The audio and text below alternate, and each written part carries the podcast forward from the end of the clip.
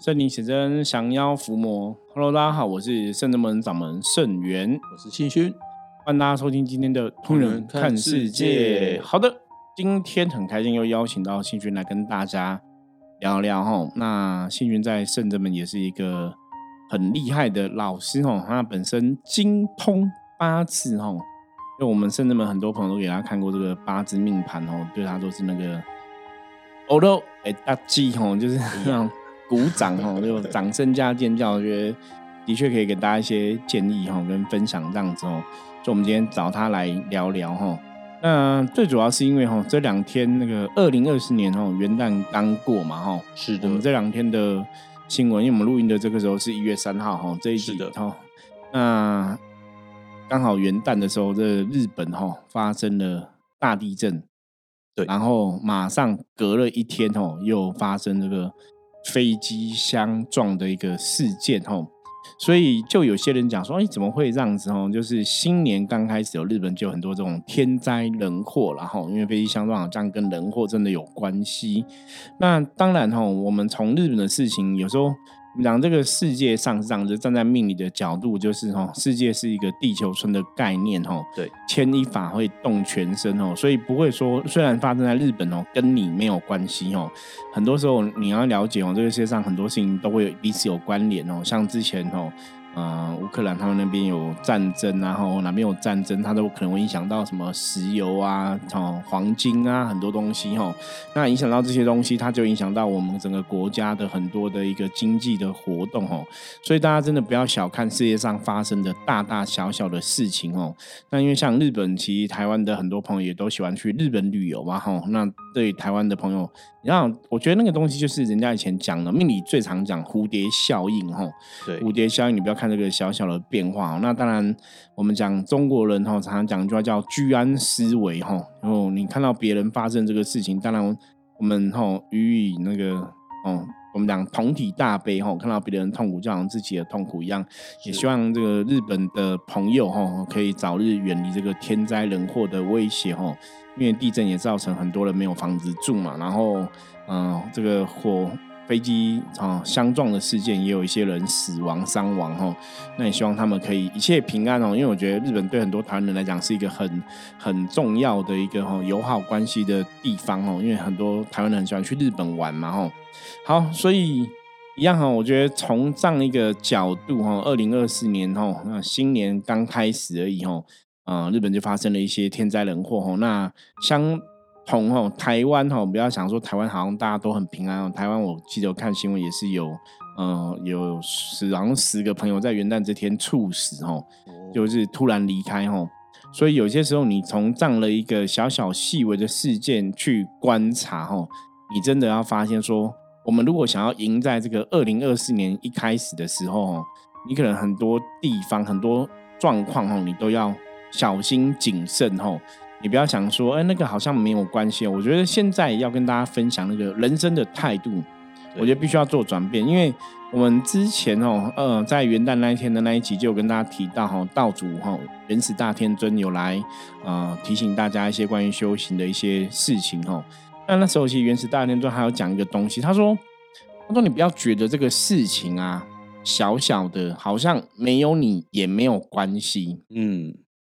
因为人的惰性通常就是这样子养成的哈。比方说，你可能想说，哎，那，呃，我们讲现在像台湾现在要准备投票了嘛，哈。对。你想说啊，反正少我一票，好像也不会影响那么大。啊，没有去投，好像也还好。其实这件事情，我觉得还蛮妙的。到处讲这件事情，嗯，你说，你说。之前我们因为今年还蛮常跟包大人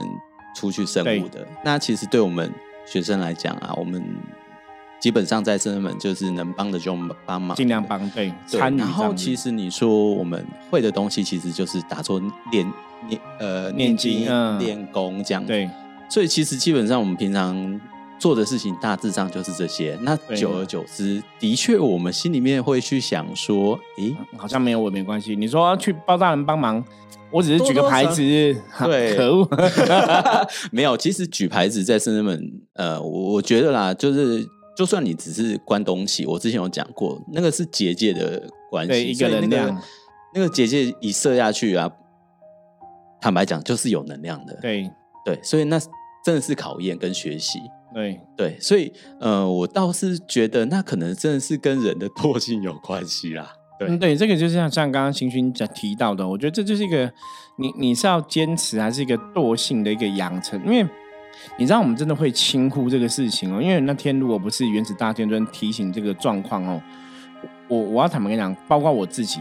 我觉得我们应该多少都会有惰性。那从另外的角度来讲，为什么后来现在我们甚至们在《通源看世界》这个节目哈，会坚持每天要录音来分享？对，坦白讲，那是我自己给自己的功课啦。就是我希望我可以坚持哦，不要有惰性。就是你给自己一个事情做，要求自己哦。那之前呢、早期也有遇过所谓的一个撞墙期啊。对，撞墙期就是你你可能很累，或者你真的很辛苦，可是你可能今天忙一整天，你还没录音，那你还是要赶紧录嘛。那撞墙期就会想说，然后那种恶魔声音就会出来，就说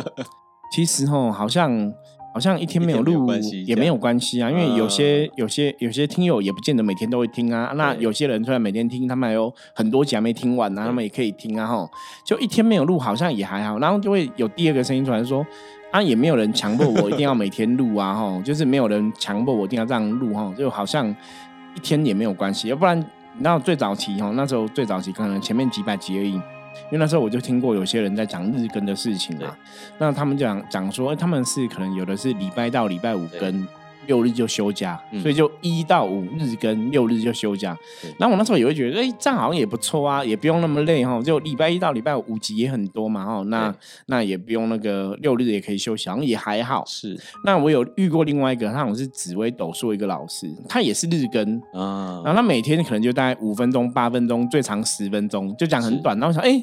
好，这样也不错嘛。那我以后一天讲个五分钟、八分钟也还好，我不用一天都要讲到二十五分钟以上这样子。然后就觉得，那当初会设定说要讲到大概二十五分钟以上，或是半小时的时间，是是我我觉得有些时候在分享一些理念的时候，或是嗯一些一些想法之后，或是一些知识的时候，你可能可以讲的比较清楚跟详细。是因为你如果讲个五分钟八分钟，你如果没有讲很清楚，大家有时候可能也没办法了解或学习。那有时候因为我们如果人跟人闲聊，一下子你看像我们现在聊一聊就快八分钟，就八分钟，对，可是你可能还没有讲到 很多的那个重点，类似这样子哦，就比较轻松啦。所以我就预设说，那我们最少就是二十五分钟到三十分钟左右，我觉得会比较刚好。因为有些人他上下班的时间，差不多这个时间可以听完一集，哦，这是我那时候抓这个时间的一个用意。所以你看嘛，我刚刚前面讲，也有人可能录个八分钟就好了，就不用搞那么累。可是后来原始大天尊的提醒，我才去发现说，对我们人的惰性通常都这样，就是你觉得差我一个没关系，少我一个好像也好像对，好像也还好。可是当你有一次这样想法之后，其实那就是你的一个意志力或是一个坚定的心开始走比较薄弱，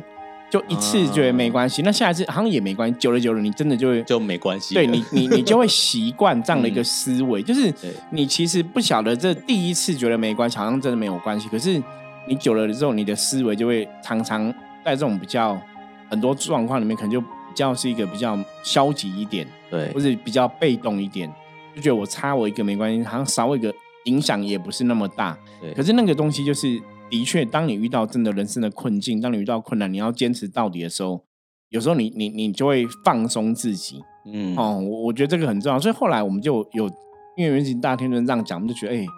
好像很重要。你不要觉得差一个没关系，不然像我们讲说，像投票嘛，很多朋友都住很远嘛，对我们也觉得说，那住很远回去，你光那个回去的时间成本，然后你要你你你对啊，你要花钱，又要花时间，然后少你一票，这个候选人好像也不会影响那么大，对，就觉得好像没关系。可是后来原子先生讲完之后，就觉得嗯。还是回去。对，从一个能量的角度来讲，我觉得最重要是要跟大家讲，就是能量的角度。嗯，你不要觉得说，哎、我少做一天功课没有关系，我少做一个什么，你会发现说，久了久了，你的积极度就会变弱。所以为什么像我们到现在还是很坚持每天录音这样子分享哦？因为真的不要小看这种啊，我自己如果放松说，那我今天没录没关系，我讲只要一次，对，我感冒就有第二次，就有第三次，你就发现说那个间隔就会越来越多。因为我、哦我的确观察哈，那个一样在录 podcast 的朋友哈，就有朋友就是很多人可能都没有坚持下来，就他可能停一次，就慢慢就两次、三次、四次，对，那就就没有更新了，就没有了，啊就不见了哈。所以你不要看他第一次的一个放松哈，所以这是不断的要去哈跟自己想，要不断的努力。那我我们甚至来讲，你看像那个日本的这次哦飞机爆炸事件呢，那因为他们在九十秒内就全部三百多个人都撤离，所以都很平安，没有人伤亡哦。就我看很多新闻都说这是一个非常完美的一个教科书的案例，大家会去研究你们怎么做到这个哦危险的时候都没有伤亡这样子哦。那我就在想一个东西，你看那些机组人员，他们平常都一直在做是演练练习哈，都要做演练练习。可是你都觉得，哎，每一次好像我这次演练不要演练没关系，就是你如果松弛一次，如果真的在关键时刻你突锤，然后一次就会死人呢、对啊，所以是没有突锤的机会。所以平常也是你，你可能准备了几百次，准备了几千次，只为了这一次，对，只为了这一次哦。所以就开始会去思考说，对人生很多时候，你做了那么多的努力，你可能只为了这一千零一次，是真的遇到事件的时候，你要安全。所以你说那值不值得？我跟你讲，一个人的生命存在哦，真的是非常值得哦。你不管花什么都得不回来这个东西，我觉得这是很现实的哦。所以从这样的一个事件呢，我觉得在二零二四年的一开始，也是想跟大家提醒大家哈，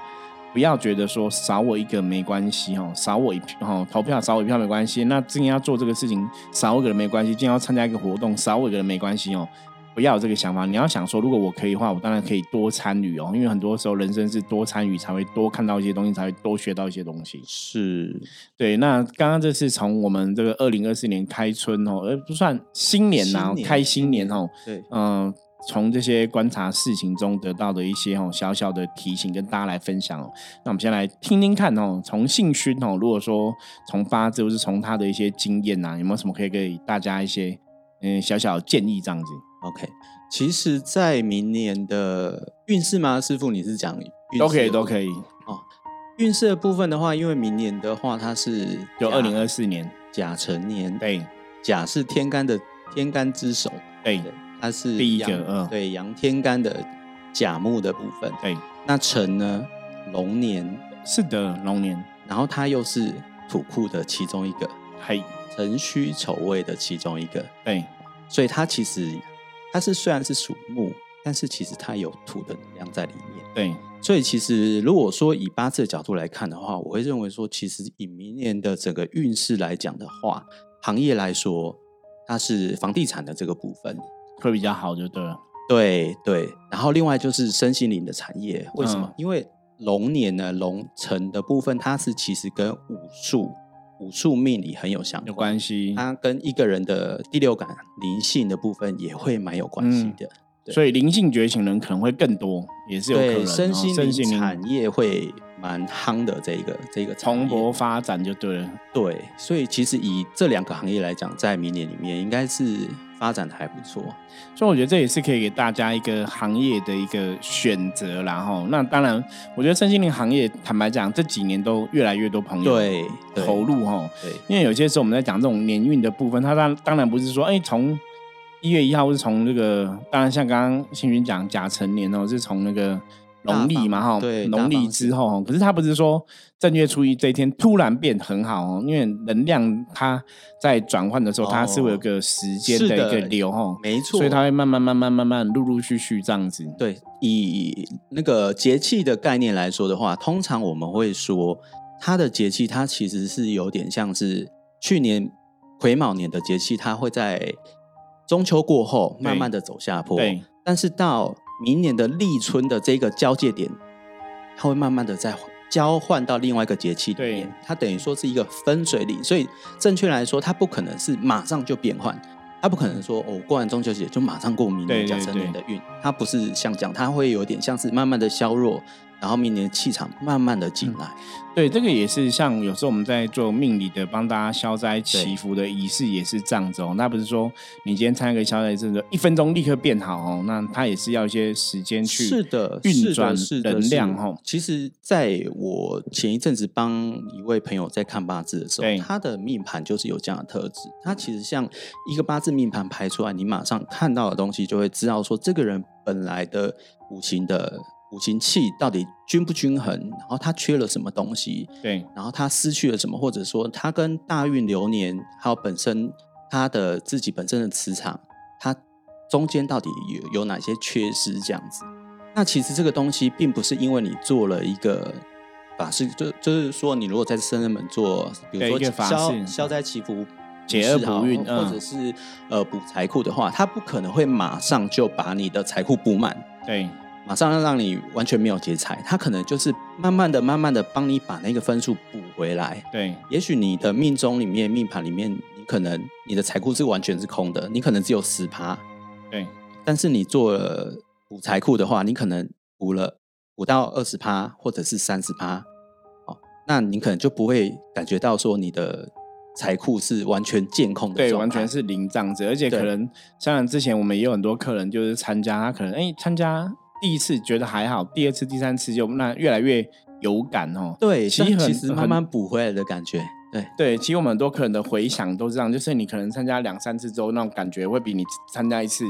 还更有感觉。因为这个状态其实也是我自己发现，我自己的命盘是这样子。因为我知道我自己的命盘其实也有类似像这样的状况。嗯，那其实我自己很清楚，你不可能一次就补回来。一定是循序渐进，慢慢的补十趴、十趴、十趴、十趴、十趴这样子补回来，因为你可能还会有流年跟大运的影响，对，会有其他的状况互相影响，对，就是很多东西都会有它的一个啊影响力、能量的影响力存在。对，没错，因为其实每年的年运，比如说我们刚刚提到的流年，好了，它影响你的那个本命盘的那个运势，其实是那个力道是非常强烈的。所以，他如果你如果遇到那个比如说劫财的状况，那可能你今年的理财啊，跟各方面可能就要特别注意这样子。对，的的确会这样子哦。就像我们刚刚讲说，如果从这种命理的角度来讲，能量都是会互相影响哦。那也因为现在也基本上也快过年了哈，我觉得也是跟大家分享一些命理的一个小观念哦。因为就我们了解哈，以前就是人家讲那种国运跟家运跟人运哈，就是。国家哈，国家好不好，跟我们每个人基本上真的是息息相关哦。是，因为一个国家的国运如果很旺哦，就算你在一个很旺的国家里面，你你个人的运势有点弱哦，你还是可以得到国国家的庇佑哦，就可能看起来整体还不错。可是如果你个人运势很强哦，可是国家运势很烂哦，所以你在一个很烂的一个环境下，你运势很强，可能在别人比起来，你虽然过得比别人好，可是。理论上，你的好也会有所局限哦。对，所以这是人类世界中哦，我们现在在讲整个国家的一个状况。像我刚刚讲嘛，前面日本有一些天灾人祸哦，它的确都会有这样的一个影响哦。所以这当然这个是整个大环境哦，大环境的一个。影响。那我们刚刚前面讲，你个人的部分，我们常常讲能量法则是有大环境哦，这外外能量的影响。那跟内能量就是我个人的部分哦，它也是有互相影响。所以，我们刚刚前面提醒大家是，哎，你不要觉得这个哦事情好像小小的没有关系哦。所以，我后来才会知道，像以前常常讲一句话叫“勿以善小而不为”哦，“勿以恶小而为之”哦。因为这个就是一样，就是你善小你不去做它哦。他没办法陆陆续续去累积正能量啊！你觉得这个恶小哈，你去做这个小小坏事，你觉得没什么，那累积下就变越来越多的负能量哦。所以人生真的是要从这个小小细节去了解哈。所以像刚刚星勋提到的哈，从这个新的一年开始哦，或是我们讲说这个甲辰年的年运哦，其实人生当然说哈，你从命理的角度哈，这些年运对你会有一定程度的影响哈。可是当然影响你的哈，不单单只是这个年而已哦，它可能包括你的。呃，居住的环境啊，哈，你的上班啊，你跟别人相处的模式都会影响。所以中国人在讲命运，讲一命二运三风水，哈。这个东西都是会有彼此的一个关联性存在哈。那当然，我们讲说命这个东西哦，你可能嗯，你的八字啊，然后你你出生，你可能没办法决定你要哪个时间出生哦。除非说你家人帮你去那个嘛 择日哦，择日剖腹哈。如果你不是这样的话，你大概没办法决定你出生的时间，因为那也是家人帮你决定的哦。所以命里面可能没办法决定任何东西，可是运的部分哦，你可以透过你自己的能量哈的理解哈，我觉得这也是我们童年看世界这个。节目一个很大的一个中心思想哦，就你了解能量之后哦，你怎么去创造好哦，创造出来对自己最好的一个运的一个状况哦。那甚至在风水上面来讲，你有这些智慧啊，后你可以去选择一个最好的一个风水格局哦。那也许你的人生哦，我们不要讲说一百分呐，那可能也会比大多数人来讲哦，会越来越哦趋向一个好的结果。嗯，对，其实择日这个东西啊，很神奇。那我觉得也很特别。我之前有遇到一个，就是一个朋友，他呃。他的老婆也是要，就是要剖腹，剖腹，嗯，所以算小朋友八字。其实算小朋友八字啊，我我其实算那一个，我觉得还蛮有趣的，因为我觉得说真的，我们在择日的时候，我们一定都是以客人的角度，就是哎哪一个时间最适合，就是最呃对小孩子好，对家庭也好，然后跟父母之间、跟那个长辈之间的互动也是 OK 的，对。都是以这样子的角度去帮他看这样子，但是其实，在看的过程当中很好玩。你选出来的时间几乎都是这个不行，那个不行，原因就是哦，呃，那一天可能太早了啦，哦，那天可能医生没空啊，啊，不然就是医生还没上班呢。你选那个半夜怎么可能呢？啊，谁会帮你开这个刀啊？啊，那个不然就是要开刀的前前一刻。就是医生很忙啊，那个时间就一定过了，就过了。对，因为其实，在八字里面，时间非常非常非常的重要，它几乎决定了一整整整张盘的走向。对，主要的影响力嗯，对。所以，其实我们在选择时间日子的时候，真的要看非常非常非常的久。那除了五行之外，你还得连神煞论也一起看下去，对，格局也看下去。那其实摊在桌上，那真的是盘。一大堆，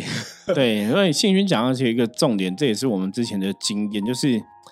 你真的会觉得很神奇。就算你真的找到老师，很厉害老师来帮你择日选出一个很好的八字的时间点，要进行剖腹，家长就会说不行。对，可是你就你就就你就真的没有那个命嘛？你懂吗？就是其实跟家长有对你选出那个时间点，就对有没有那个福报哈？就这个很神奇，就是你没那个命，你就是没办法得到这个八字，而且超有趣。因为我其实第一个选出来的时间非常的漂亮，我自己都觉得说哇天啊，这个小孩子出来一百分，就是趋近一百，不要说一百分了，就是呃有天生有地位，对天时地利人和什么都很好这样子，结果。他就是错失了那个时间，对，一错失那个时辰之后，整张命盘大变盘就会变，就是从可能我们不要说一百分啊，那是至少有八十五分，好不好？就马上掉到四十五分，就觉得哇，我的天呐，那那这个时间你要不要再另外再看一下？而且他是决定剖腹的前一天才告诉我说不行，这时间不行，确定不行。所以这个真的真的是，嗯，这真的是一个命运，而且很有趣哦，很有趣。那个确定之后，好，我们再选了一个第二个，就是退下第二个好，第一个 OK 的比较 OK。我觉得说，好吧，反正就这一段时间里面觉得比较 OK 的时辰，勉强就是真的把它推上去了。对，然后他，因为我们小孩子都会出生之后，一定会去给人家排命盘，那就是传统的做法，就是一定会有一张红纸手写，就是所有的，那是所我们简称说他是命书一生的命书这样讲，嗯，然后取名字嘛，然后。那个老师一看到他就说：“哈，你这个时间点的前两天那个时间超漂亮，你怎么不是选这个时间？”对对，然后那个我朋友就说：“啊，嗯，我有认识其他老师也是选那一个时间，然后对方因为对方一看到他就觉得很扼腕，就说你为什么没有在这个时间点剖腹生产？你只是选第二个顺位的时间呢？就差这么多。”对对。然后我就命啊，对，真的就是命。所以其实你真的是天算不如人算啊！你真的是不管你怎么算的再怎么精确，哪个时间点好，要就得不到这个你。没有那个福报，就是得不到那个时间。对，所以这个重点呢，我觉得这个福报有时候也是一个，就是老天爷要不要帮你，老天要不要庇佑你，这个真的是命哦。那我们换成一般人理解，这个叫福报哦。对，所以我们最后总结一下，我觉得这个小朋友的部分好坏哦，基本上跟父母的福报很有关系，很大的关系。真的，所以有些时候，如果父母你真的这辈子哦，我们可能有。结婚的打算、生小孩的打算哦，我觉得多做善事哦，然后甚至有个宗教的信仰哦，也会有所帮助。然后就父母的福报影响到你的小朋友哦。那当然哈，如果今天像大家都像我一样，就是成年人的，你也不晓得以前自己的这个八字好坏，那个你也无法决定跟改变哦，也没有关系哦，因为后天哦，你去了解自己命运的一个格局之后，你还是可以从自己的格局里面哦，走出一个哦最精彩的人生、最好的状况哦。我觉得这才是在人类世界中哦存在的一个价值跟意义哦。就说虽然我没办法决定我的命是如何哈，我没办法决定我的八字是如何哈，可是我后天的很多状况哦，我可以用我的智慧，我可以用我的一个哦行住坐卧，我去累积我的一个好的能量哦，用我一个比较积极的人生态度哦，我觉得还是可以创造出来哈自己好的一个哦人生的一个态势这样子。还有一样东西师傅漏掉了，哎，请说，就是。各位听众听到了圣真门，因为其实圣真门有很多的，应该是说它有很多的像消灾祈福啊，或者是呃跟五财库啊这些有关，然后甚至有那个呃治煞的这些法事可修行的信仰。其实这些东西对于听众，其实命盘里面的缺失是一个很大的福音，尤其是如果说听众。大家都已经有一点了解自己的命盘的缺失的话，其实啊，可以透过这些法是可以去补足你直接补足你命盘里面所有的不足的地方。对，我觉得兴趣讲一个重点，就是我们讲说修行跟信仰哈。我其实有认识一些我们自己的一些同业老师，大家的想法都已经是修行人的命运啊。有些时候是会算不准的哈，甚至我之前接触的八字老师，他还讲了说，以以前都逻辑可能都会觉得啊，比方说这个人哦，八字最不好的时间点，可能这个人就会拘掉，就会死掉哦。可是他发现，哎，算死亡这件事情真的有很多变数存在哦，所以他发现说，好像真的在。做修行的人，或是做这个累积福报人哦，你的命运的确有可能好像真的被你努力改变了吼，所以也是跟大家分享哦。我们刚刚讲嘛，累积福报很重要吼。那如果你今天真的有接触修行，有一些信仰的话哦，也许你的命运哦，会有你的神明加持保佑之下，哦可能也会与众不同哦。是啊，我觉得这也是我们在圣真门哦，我们接触这么多命理这么多年之后，我们的经验跟大家来分享哦。那也希望。让大家在二零二四年开始哦，虽然日本发生一些不好的状况，台湾还是也有一些令人家伤伤心难过的事情在发生哦。不过我们还是不放弃任何希望哦。只要你哦愿意哦啊努力的话，我们相信人生都还是可以走向一个更好的一个状况哦。好，那我们接着来看一下哈大环境负面能量状况如何，一样抽一张牌卡来跟大家分享红炮哈。哎，红炮是六十分的局哈，表示说今天大环境没有什么负面的一个能量状况哈。那炮友提醒大家，这个叫顺势而为哦。就今天发生任何事情哦，大家哦可以怎样？可以发挥你的热情哦，跟别人用一个比较热情、热心的态度去相处哈。然后甚至这种顺的这个事哦，好跟不好都顺势而为哈。然后用热情去跟别人相处互动，那今天一天就可以平安吉祥的度过喽。好，那以上是我们今天跟大家分享内容，希望大家喜欢。如果喜欢我们节目，记得订阅、分享、按赞、追踪起来。任何问题，加入我们的 LINE 跟我取得联系。我是圣人门掌门圣元，通人看世界，我们明天见，拜拜，拜拜。